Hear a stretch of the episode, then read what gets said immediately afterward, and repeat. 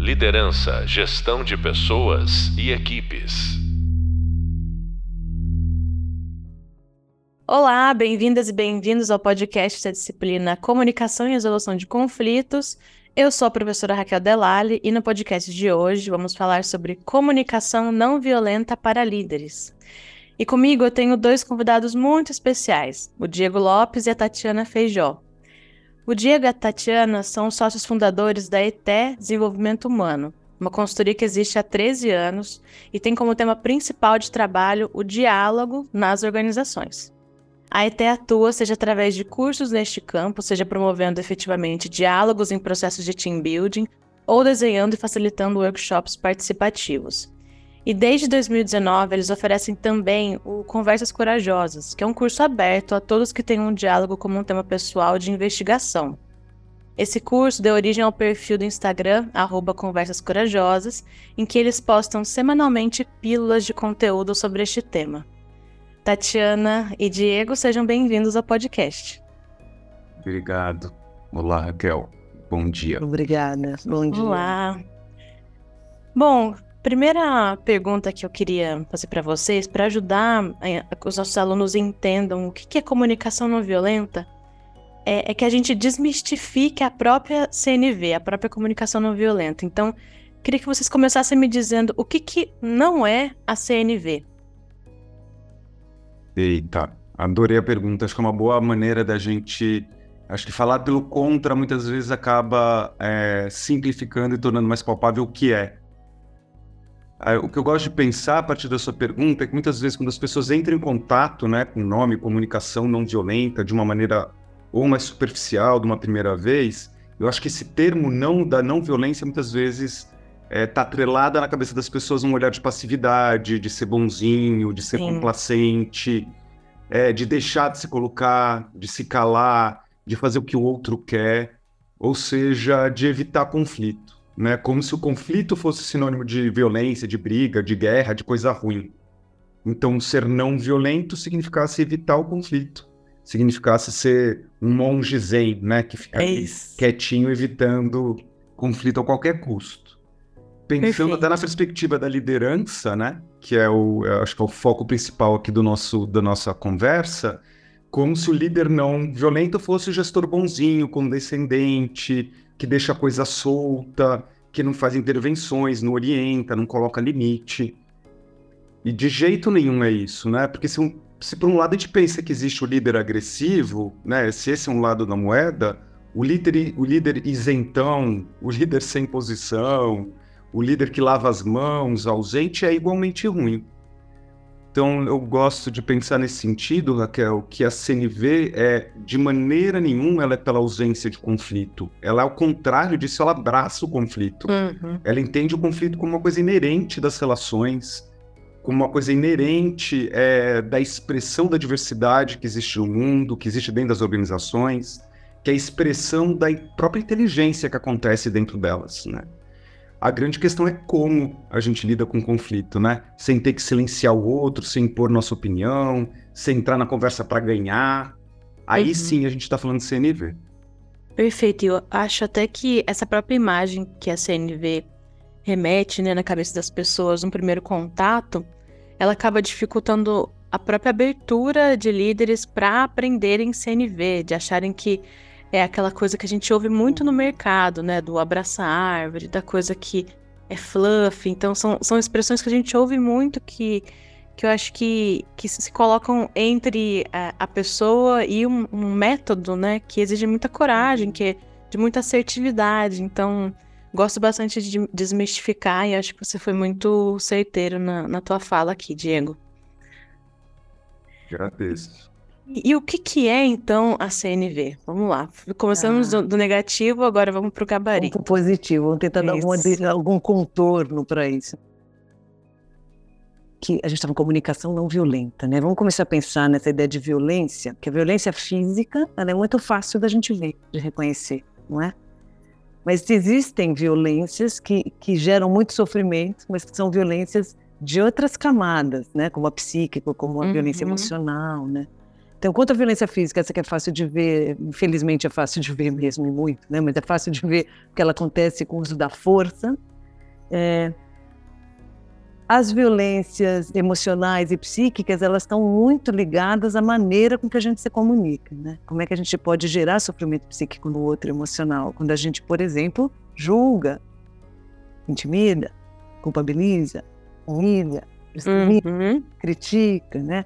Então, esses comportamentos que se dão por meio da linguagem, eles induzem mesmo muito a mágoa e a dor, e eles, e eles tanto são fundamentados como fundamentam né, uma estrutura que a gente vive de dominação, uma estrutura extremamente violenta de dominação, né, de controle, é, de imposição. Então, a gente tem se comunicado ainda de uma maneira na qual a gente ainda quer ganhar do outro, né, a qual a nossa ideia tem que prevalecer a qual eu aniquilo, eu cancelo. Hoje, essa tal de cultura de cancelamento, né? eu não dialogo, eu cancelo. eu não, não quero saber, né? Pensa diferente de mim, como o dia falou, a gente não abraça o conflito, a gente tem se cancelado, a gente tem se distanciado. Muta a, pessoa. do outro, Isso. muta, é. Então, é, a gente tem se comunicado de um jeito, ou tem feito as nossas relações, mais do que a comunicação, a comunicação ela, ela ajuda isso e ela pode ajudar a mudar isso, né? Fazendo relações em que prevalece a, a, a, vontade, a necessidade de um às custas do sofrimento do outro, né? Então, a comunicação não violenta, que foi desenvolvida pelo Marshall Rosenberg, que é um psicólogo americano, vem para a gente se debruçar em novas possibilidades né, da linguagem, assim como ela pode ser violenta, ela pode ser não violenta, ajudando a construir, é, criar pontes de conexão com as pessoas, ao invés de aniquilação, ao invés de muros, ao invés de barreiras, de desconexão. Sim. Como é que a gente pode nos conectar por meio da linguagem, né? E achei interessante que você usou uma palavra que o, método, metodologia, né? Eu acho que para muito além de uma metodologia, que é isso que eu acho que cai no raso, viu? Que eu das, uhum. é, tem caído nesse nesse raso, acho que da compreensão dos líderes, assim, é a, a comunicação não violenta é uma prática, ela não é um método a ser, a ser fazer passo A, B, C, né? É um jeito de olhar para o mundo diferente, é um jeito de olhar para o outro, diferente, é uma transformação muito profunda que busca nos reconectar e tentar viver de maneiras que atendam às necessidades de todos nós, né? pensando em coisa que nos cuida, em coisas que nos servem. É, então acho que é por aí, né? A gente como é que a gente cria um mundo em que todos em que todos caibamos, como é que a gente cria um mundo legítimo para todos, né? Acho que a CNV, ao meu ver, é isso tudo. Perfeito, Tatiana. Até quando eu, eu fiz a leitura anos atrás, a primeira leitura da CNV, o Marshall ele fala em algum momento que ele entende a CNV como uma filosofia de vida, né? E isso parece exagero quando você entra em contato, quando você ainda ainda não está familiarizado com, com as ideias ali embutidas. E, e para mim foi muito transformador na minha vida, assim. Eu acho que quando a gente está falando de um ambiente organizacional, eu sinto. Ah, eu, eu ainda sinto restrições em, em relação a, ao contato com a CNV. E aí a gente vai de passinho em passinho muito curto, falando de método, falando de assertividade, quando no final das contas é tudo isso que você falou, né? Sobre. Uhum uma, uma visão prática para que a gente, que todos nós caibamos. Eu adorei essa tua fala. é, no mundo, com nossas diferenças, abraçando o conflito, encarando com coragem, né, também, que é o que vocês falam bastante, né? Então, por que, que uma liderança deveria se preocupar com a CNV no seu dia a dia? Aí, fazendo um parênteses aqui. Todo o detalhamento de CNV, o aluno tem no Hub Leitura, tá? Então, não deixe de ir no Hub Leitura para olhar com mais detalhes um pouco sobre a prática, sobre o histórico também de criação da, da CNV, tá tudo lá. Mas voltando, por que, que os líderes deveriam se preocupar com isso? Nossa, Raquel, então para mim é, é, claro, acho que porque o, o mundo ainda bem mudou. É por isso, então, que todos os líderes deveriam estar preocupados com isso. Eu sinto que a gente deve estar vivendo uma mudança muito radical, né? no paradigma é, relacional dentro das organizações, onde o comando e controle não funciona mais. O paradigma já, já mudou, já aconteceu, e eu sinto uhum. que é, a forma que a gente dialoga é a grande ferramenta para a gente dar conta disso. E a gente está atuando com ferramentas muito, muito antigas. Né? Então, ou seja, enquanto o mundo mudou, a forma que a gente se relaciona mudou, as novas gerações entrando nas organizações mudaram, a, a gente ainda está atuando muitas vezes num, num, com ferramentas muito antigas que não dão conta dessa mudança, né? E tudo bem, porque antigamente isso era aceito, né? Dentro de casa a gente foi educado dessa maneira, na obediência, né? Não discute com seu pai, não responde para sua mãe. Ai, pai, posso fazer tal coisa? Não, por que não? Por que não? Né? Era, fomos educados dessa maneira até mesmo nas escolas, nas organizações. Tudo bem, mas isso mudou. E vejo que não só porque tem uma nova geração entrando nas organizações, que isso é claro, onde isso é, é, é explícito, mas também porque é a mentalidade em si. Né? Eu, ver, eu mesmo, eu não sou da nova geração, tenho 50 anos, é, e não aceito mais né, é, atuar num, num, paradigma de comando e controle, onde as pessoas vão, vão querer que eu aceite algumas coisas cegamente, que eu faça às custas da minha compreensão, às custas do meu ponto de vista, às custas das minhas necessidades, né? Então, eu acredito que a liderança que acredita que ela ainda pode seguir atuando nesse paradigma antigo do comando e controle, atuando apenas a partir da carteirada, posição de poder, porque é claro, é óbvio, sim, a posição traz poder, ela vai estar cada vez mais solitária. Eu sinto que cada vez mais ela vai fazer, sim, prevalecer a decisão dela, porque é ela que decide, mas a que custo? Né? Como é que eu vou conseguir sustentar uma decisão que foi tomada na prática de forma sustentável se ninguém mais no meu time acredita naquele caminho? Né? Se eu usei minha carteirada na reunião, a gente uhum. decidiu daquela maneira, eu saio da reunião e o time fica na, né, na famosa, na, no, no, café, na rádio, falando: Nossa, até parece que isso vai dar certo, não acredito, isso que nunca que vai funcionar. Aonde se viu, só hora, por que, que o Diego pensa dessa maneira? E as pessoas não vão ali na prática é, é, colocar aquilo para acontecer, fazer aquilo acontecer. Então, sinto que a energia que eu vou ter que manter para sustentar uma decisão que foi unilateral, que foi imposta, é enorme. E daí a liderança fica cada, cada vez mais isolada e solitária dentro disso. Tatiana, quer complementar? Não, não, estava aqui pensando, só escutando. Ah, sim. Até na a tua fala, Diego, me remete ao conteúdo da nossa primeira videoaula, que a gente faz uma metáfora ali com o megafone. Que se antes a gente acreditava que comunicação organizacional era como usar um megafone institucional para delegar, uhum. soltar recados, né? Essa coisa bem protocolar. Hoje em dia, até com o avanço das tecnologias de, de informação mesmo, de comunicação, todo mundo sempre teve uma voz. Mas hoje é mais fácil você ter essa voz ampliada, né? Amplificada, ter alcance, usar essa voz. É, então, você ignorar isso, achar que realmente ninguém vai estar tá conversando sobre isso no corredor, que uhum. ninguém vai, vai usar a sua voz para ir até contra, né, e argumentar sobre isso, é melhor incluir, né, essa voz na conversa. E acho que a CNV realmente é um caminho. Eu acho eu... ótima. Desculpa, é que eu só vou pegar gancho na tua metáfora. É exatamente como se o líder que falasse no megafone. Acho que o megafone é uma ótima metáfora da linguagem que ela tem uma direção só, né? É, eu isso. falo, eu grito no megafone para todo mundo e não tem a mínima possibilidade de resposta. Uhum. Eu acho uma ótima metáfora disso que eu tô chamando de paradigma de comando e controle, né? Então eu tô ali no megafone batendo o bumbo e ditando o ritmo que tem que ser feito. Enquanto o que a CNV traz, mas de novo, a CNV, de novo, eu acho que é um atualizar a página da nossa ferramenta conversacional para dar conta de uma mudança que já aconteceu de mentalidade é a possibilidade do diálogo, né? Eu não vou colocar, sim, como líder, como eu falei, eu não sou isentão, eu vou colocar, eu vou pôr limites, eu vou trazer minhas ideias, mas eu vou escutar o impacto disso no meu colaborador, e ele vai trazer o ponto de vista dele, e eu vou trazer o meu, e a gente consegue criar é, mais do que o megafone aí, né? Bocas e ouvidos que falam e que se escutam.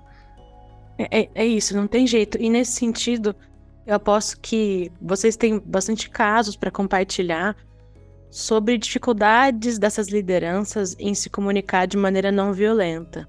E eu uhum. queria que uhum. vocês compartilhassem alguns deles com a gente. É, Raquel, não sei se eu vou frustrar um pouco, porque infelizmente eu acho que o geral ainda é isso. Eu acho que as pessoas têm repertório né, da comunicação mais violenta. Eu pensei, achei curiosa essa pergunta porque nela mora já um jeito delicado, né? A gente estava da, da, dificuldade da liderança em se comunicar de maneira não, não violenta. É quase que a gente está falando da facilidade que tem a liderança hoje de falar de forma violenta. É. Qual é a facilidade, né? Porque é, é, se a gente coloca e olha situações, eu, eu, vou botar um zoom um pouquinho maior, tá bom? Do que um caso. Porque eu acho que um caso são as interrupções de reunião, o preconceito que a gente tem ainda com mulheres, com raça, com jeito de falar, jeito de dar feedback no lateral, tem inúmeros, né?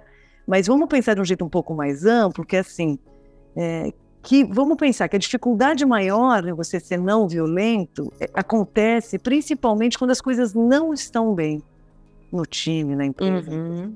Né? Quando está indo tudo bem, quando existe apenas bons resultados, feedback positivo, a gente está no mar ali de, de, distribuição de bônus, de elogios, né? É, fica mais fácil que a violência ela não emerja, ela não chame tanta atenção. Mas interessante é, ela está ali como estrutura, mas ela não está tão perceptível, não é aquilo que mais está chamando, né? Fica mais fácil a gente se comunicar nesses momentos. Agora, quando não está indo tudo bem, quando acontece um erro, quando o resultado não vem, quando é um projeto que não dá certo, quando as metas são difíceis de alcançar, quando reestruturou, já teve uma fusão, tem uma ameaça de demissão no ar. Né? Quando a gente está sob pressão, é que o nosso esgoto comportamental, a gente chama até, até um post bonito lá disso no Conversa Corajosa, mas é quando o nosso esgoto comportamental ele extravasa, ele aparece. O que é o nosso esgoto comportamental? É a nossa pior versão, vamos chamar assim. É sob pressão, é no descontrole, não é no mar de rosas que isso vai aparecer, né? Então, é, o líder, por exemplo, ele pode só repassar a pressão que ele está recebendo, como um funilzão, né? sem transformar isso, porque ele também está nesse ambiente de pressão, não é só a equipe dele, ele está junto. Né? Nesse momento é muito fácil, estamos na pressão, esgoto comportamental, a gente aponta dedo, a gente acha culpado, a gente dá bronca, a gente fica mais impositivo, a gente fica mais agressivo, a gente fica mais ansioso. Né? Então acontece esse caldo que fica muito difícil se comunicar de maneira não violenta. E ainda com pessoas, que eu diria todos nós, que não temos ainda, como o Dia falou, uma atualização da maneira de se comunicar. Então imagina, a gente já não tem muita ferramenta. Precisaríamos ter muita consciência, ainda num ambiente que me puxa para reação, não para um pensamento, não para uma postura mais equilibrada, né? Então eu acho que é isso. É, Lembrando que a violência também ela não acontece só no grito, né? Não é só no assédio verbal explícito. Ela pode acontecer no assédio moral, no assédio de novo psicológico. É, é, um líder é capaz de minar a autoestima do colaborador. A saúde mental, muito, né? Críticas constantes, difamação, como a gente ridiculariza, como a gente não valoriza, às vezes só o fato de não reconhecer e achar que aquela entrega é o óbvio, por exemplo, né? Então, existem grandes violências e pequenas violências, que elas estão muito incorporadas na gente, né? Não tem essa máxima, assim, ah, não fez é o mínimo. A Raquel deu uma aula incrível, ah, é o mínimo que ela faz, porque ela paga para isso, né? É, é, é, essa valorização pelo dinheiro e não por essa delicadeza do olhar, né?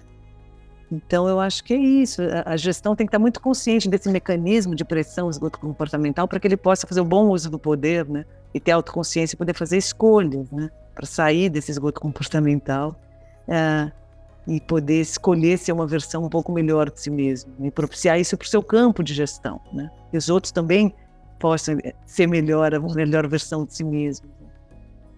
Que, que é a gente tem algum exemplo, Tatiana e Diego, de uma comunicação violenta que passa muito despercebido das próprias lideranças, que está tão no, no dia a dia então, se vocês puderem compartilhar um exemplo para ajudar a concretizar melhor aqui.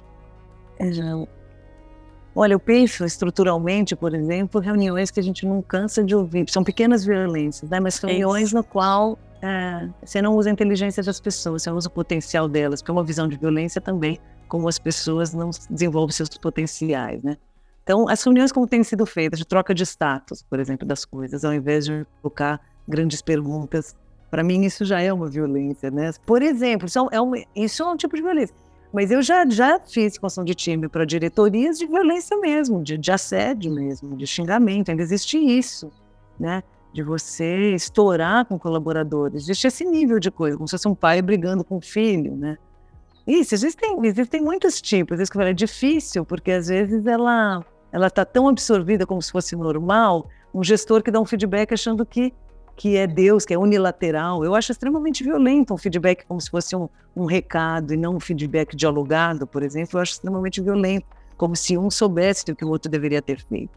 Eu estou acima de você, eu sou seu líder e eu saio falando tudo, ainda, e muitas vezes ainda um olhar narcísico, que também é extremamente violento. Né? Eu olho para é você isso por seu uhum. desempenho, uhum. achando que você tinha que desempenhar como eu desempenho, ou desempenhava quando eu ocupava o seu cargo. Né? Eu sou a régua, eu sou o gabarito. Eu sou a régua, eu sou o gabarito. Então, Eu não queria só falar é, da violência, essa, essa mais óbvia, que é mesmo o uso da agressão verbal, que ainda existe, tá bom? Uhum. Mas esses estruturais. Um líder muitas vezes não sabe conduzir uma reunião mais participativa, que considere os conhecimentos e não consegue equalizar as vozes, por exemplo, entre homens e mulheres, entre gente que tem mais experiência e menos, né? Então, é, isso tudo são violências, né, que vão se estabelecendo para além da verbal que a gente sabe, da culpabilização, toda a construção de time que a gente vai, a gente vê divisão de sinos, de panelinha, de não pertencimento, nós contra os outros, e de apontamento de dedos, por exemplo. Né? Então, se o próprio líder, por exemplo, já é uma violência, quando ele descobre um erro, ele já procura, mas quem foi? Quem fez? Né? Isso já é uma violência. Então, são, são muitas, Raquel, são muitas. Aqui eu queria entrar com um ponto para ouvir de vocês. É, eu tenho que a CNV, um, um dos maiores ensinamentos é, para mim foi de não fazer inferências. Então, de falar só ali no campo da observação, sem juízo de valor, tentar tentar jogar só do meu lado da rede, né, que é falar sobre os meus sentimentos, o que, que eu vi sem querer estar na cabeça do outro para entender a intenção do outro, sentimento do outro, por aí vai. Como que vocês veem é, essa lição sobre a observação da, dentro da, da estrutura da CNV, do, do campo de não fazer inferência sobre as pessoas, porque eu, da, da, minha experiência, do meu convívio, isso acontece muito ainda, e até confundido com sentimento, né? Eu estou te sentindo desmotivado. Nossa, dá para dar uma boa dissecada aqui nessa isso. frase. Isso. É, queria que vocês falassem um pouco, isso foi é, minha lição, né? Mas o que, que vocês é, veem de muito valioso dentro dos quatro passos da CNV. Tá bom. Como a Raquel disse, acho que vocês vão ter algum material de apoio, quem está escutando a gente. Então, quando está falando de quatro passos, acho que a CNV traz a ideia da observação, sentimento, necessidade e pedido, né? Então, quando eu observo alguma coisa, é, eu falo da, como aquilo me impactou, como aquilo me fez sentir, por que, necessidade que eu tinha, o que, que eu precisava para te conseguir te fazer um pedido que transforme um pouco aquilo, né? É, acho que é o primeiro, é, o primeiro lugar que eu quero entrar, então, um pouco falando da observação, Raquel, para mim, é, também, sem dúvida, é dos pontos mais é, valiosos que acho que a CNV traz. Acho que quando a gente pensa de lideran em liderança, isso fica muito claro para mim. Eu queria trazer muito para o campo do feedback, que eu acho que é, é, onde tem uma aderência muito grande. Eu sinto que muitas vezes a gente segue no feedback de uma maneira violenta, como a Tati estava dizendo, no sentido de dizer você está desmotivado, você não serve para isso, você não sabe fazer aquilo. Eu trago julgamentos, interpretações, avaliações como verdade. Essa é a grande questão, né? Eu confundo a minha interpretação, a história, a narrativa que eu estou criando na minha cabeça como uma verdade. E eu coloco aquilo, eu jogo aquilo no colo do meu colaborador, né? Você está desmotivado, você não gosta mais de trabalhar aqui.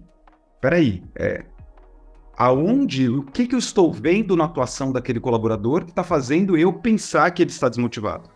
Né? Então é Perfeito. é completamente diferente eu virar para ele e falar assim, Raquel, vejo que você tem chegado atrasada constantemente no trabalho. Ou Raquel, percebo que você putz, deixou agora, né, de almoçar com a gente no horário do almoço ou encontrar com o time de outra maneira. Raquel, ou seja, eu vou trazer as observações que ajudam você a entender aonde eu estou vendo a tal da desmotivação. Ao invés de dizer você está desmotivada, eu posso falar você tem chegado atrasada todos os dias, eu vejo que você tá, é, não está entregando, não está conseguindo entregar as suas metas, né? Você entregava 10, 10, 10, agora você está entregando 5, 5, 5. O que está acontecendo? Então, quando eu jogo a observação para o outro, eu dou a chance do outro trazer o que está acontecendo, né? Dele trazer dos uhum. bastidores, dele trazendo a vivência dele. Quando eu de cara falo para a pessoa que ela está desmotivada, provavelmente eu vou colocar a pessoa numa sensação de ameaça, num lugar reativo. Porque pode ser que a pessoa esteja passando, nesse exemplo que eu trouxe, né? A pessoa já está passando por um problema de saúde, ou ela está passando por um problema de saúde em casa, ou ela está passando por uma separação. Pode ter N coisas que estão guiando, inclusive, sim, também o fato dela estar desmotivada, né? Então, quando eu trago aquela narrativa que eu criei, a historinha mental que eu criei como uma verdade, eu jogo para outra, e acho que eu estou dando um feedback, eu estou sendo extremamente violento.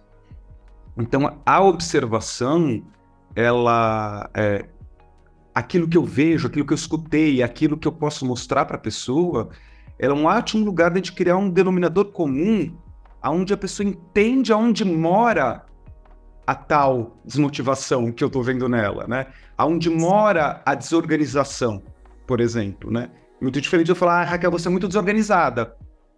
De eu falar, Raquel, nossa, constantemente nas nossas reuniões, quando eu peço uma informação para você, você nunca tem essa informação às mãos. Você só consegue trazer para mim essa informação dois dias depois. Você vai conseguir entender. Ah, entendi. O Diego tem expectativa de que a informação esteja mais à mão. Agora, se vocês viram, você, você é muito desorganizada, segundo o olhar de quem? Segundo a perspectiva de quem? Né? Isso... Eu provavelmente vou te colocar numa postura reativa. De voltar para mim, sou desorganizada nada, é você que sei lá do quê, ou de silenciamento, né? Ah, tá bom, tá bom, então tá bom, então eu sou desorganizado, legal. Fico ali com um monte de coisa e só vou no café falar com o meu colaborador, né? Com o é. meu colega. Você viu que, de novo, a Raquel na frente de todo mundo me chamou de desorganizada, né? Então, eu acho que a, a observação, ela traz uma tangibilidade, ela permite é, que a gente consiga ter um ponto de partida para aquela conversa.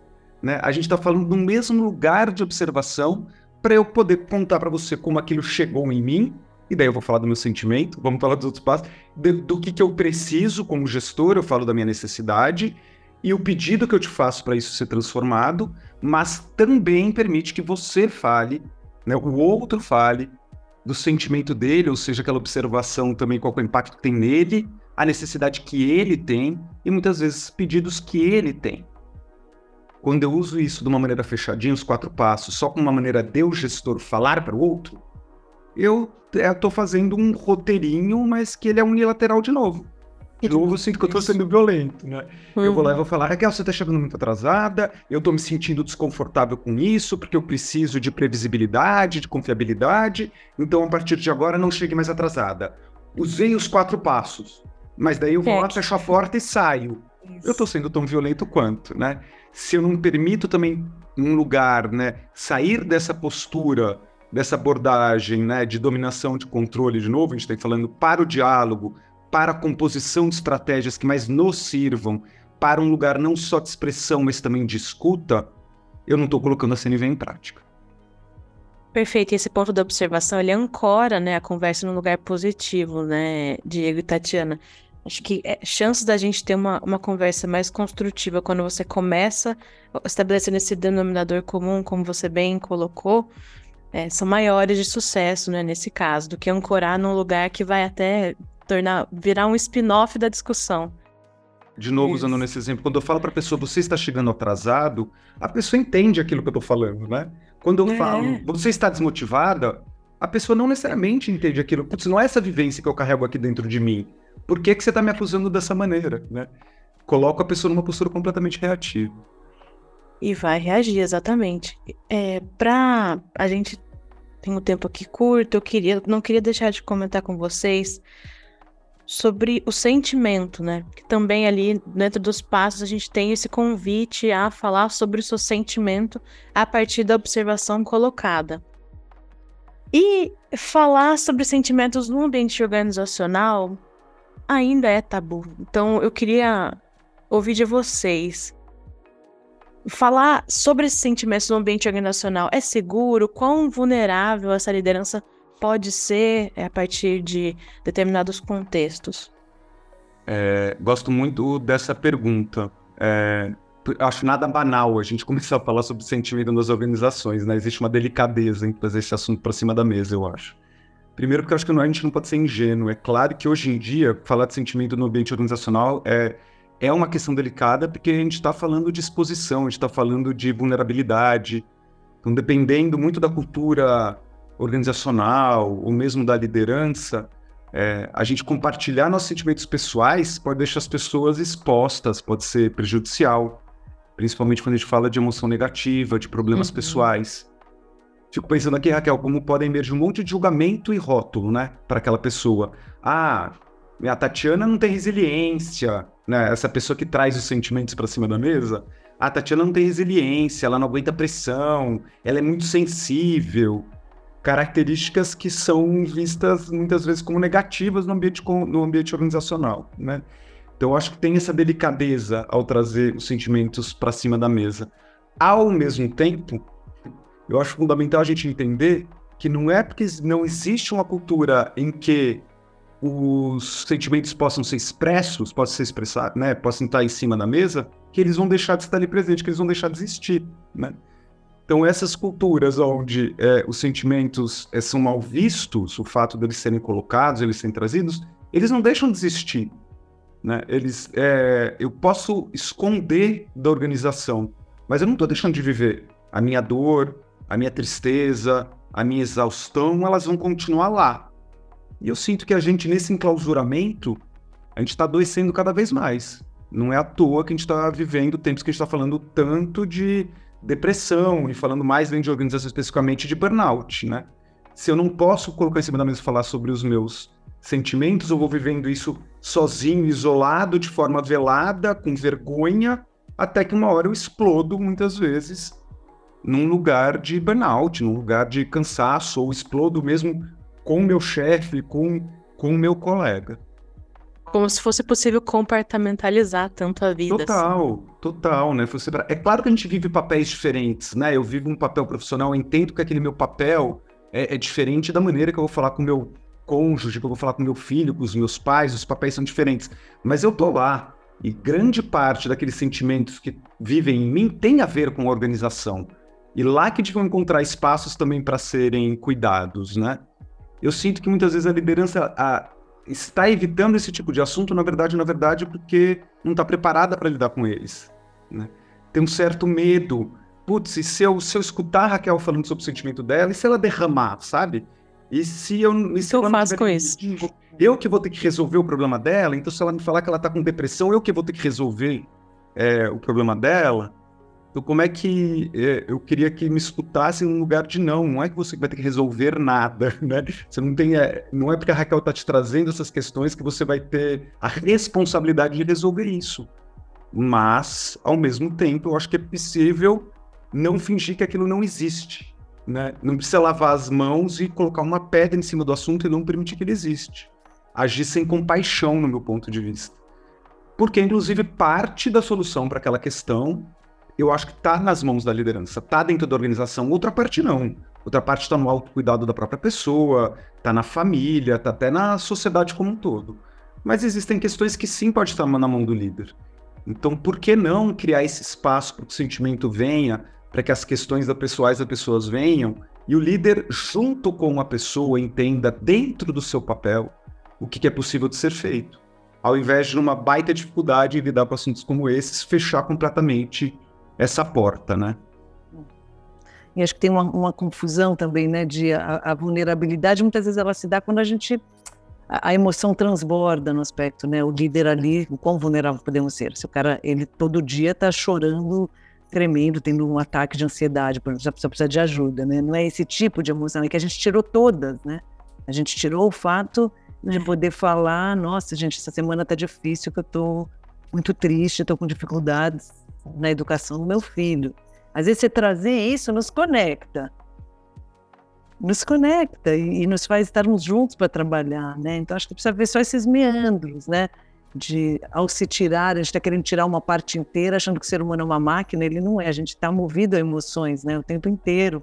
E as emoções nos conectam, e isso é tão importante, às vezes, para ter uma boa solução para um problema X, né? Para trabalhar mais quando a Raquel não pode estar aqui, exatamente porque ela foi cuidar do filho a rede, acho que a alma, a teia, passa pelos sentimentos, pela nossa humanização. Não dá para se humanizar sem termos emoções, né, presentes e sentimentos. Agora, é uma curva de aprendizado, acho que até na vida pessoal, não é só no trabalho, as pessoas saberem lidar com as suas emoções. Né?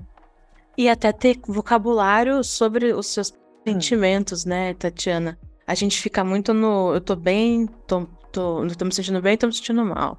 Uhum. É, tô ansiosa, tô triste e com pouquíssimo vocabulário até para falar, e aí acho que o vocabulário ele vem também do próprio raciocínio. Então, se eu consigo ir só até aí no meu vocabulário, como que eu tô é, rotulando esses sentimentos, né? Que é a racionalização da emoção. Então, acho que também isso passa pela essa criação de vocabulário que também tem que ser não violento, porque até o Marshall fala disso na, na obra, né? às vezes a gente usa palavras que elas podem parecer sentimentos, mas elas estão ali em, com uma carga embutida de intenção do outro muito grande. Então, eu me senti traída, me senti uhum. negligenciada. Uhum. Quando você para para perceber, é, o nosso vocabulário tá cheio, tá cheio dessas inferências sobre o outro. E embora o sentimento seja legítimo, ele ainda tá vinculado à intenção do outro. Então, é, é um exercício constante, difícil, é, de ficar dissecando, entendendo que, qual é a palavra e às vezes fazer isso rápido não é fácil, né? Acho que para fechar aqui a nossa conversa, eu queria que vocês compartilhassem três dicas práticas para a liderança começar hoje a praticar a CNV mais no seu dia a dia.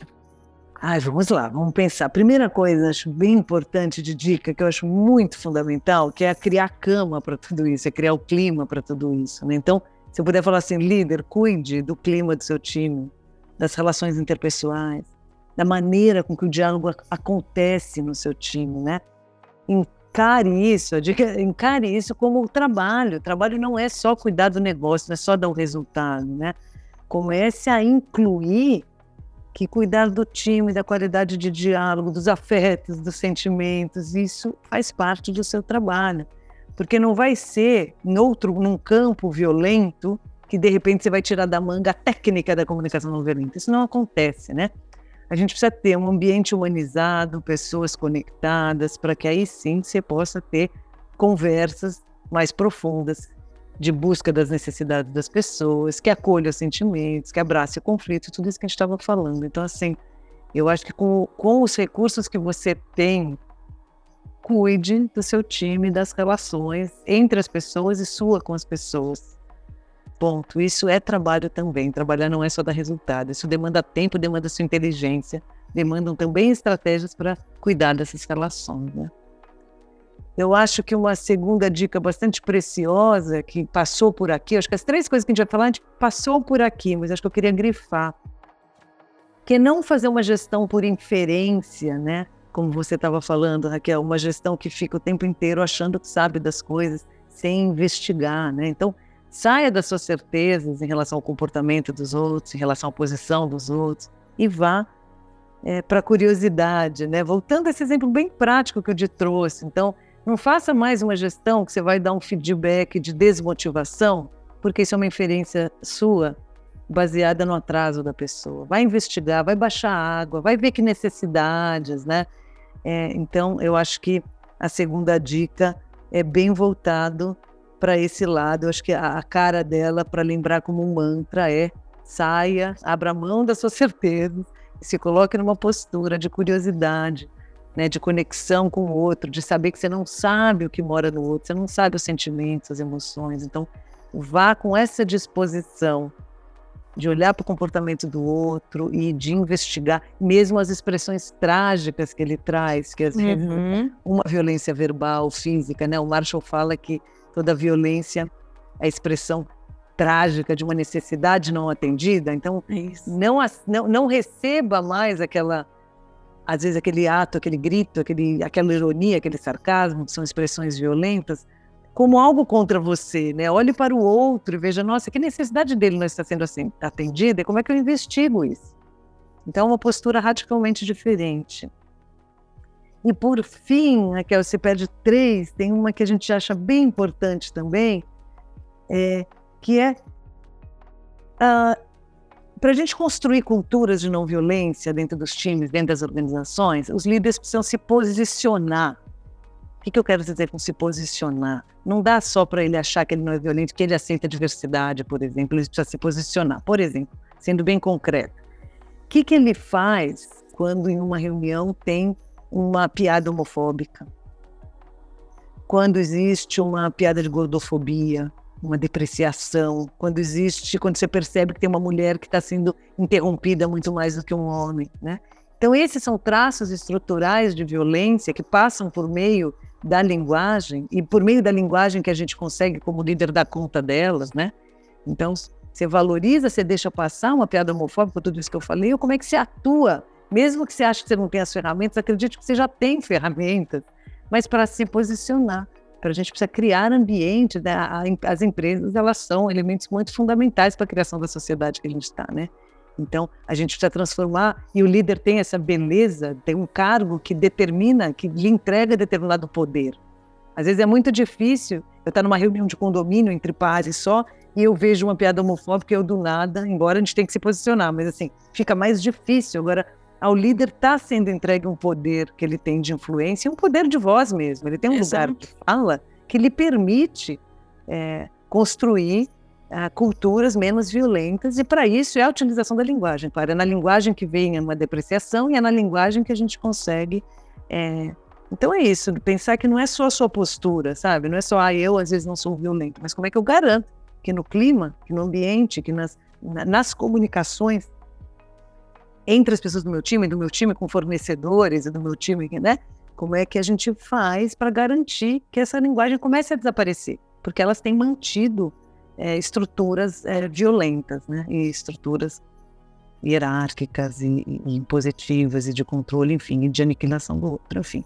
É um pouco isso, as três. Muito, Tatiana. E a, a tua terceira prática, então, a primeira sobre esse olhar cuidadoso, com tempo de qualidade, para cuidar das conversas, é, do time, dos afetos e tudo mais, tudo isso tem que estar tá na agenda. Às vezes eu escuto a liderança, nossa, mas eu não, nem trabalhei, só fiquei falando com as pessoas a semana inteira. Bom, então você é, fez certo o seu trabalho. trabalho.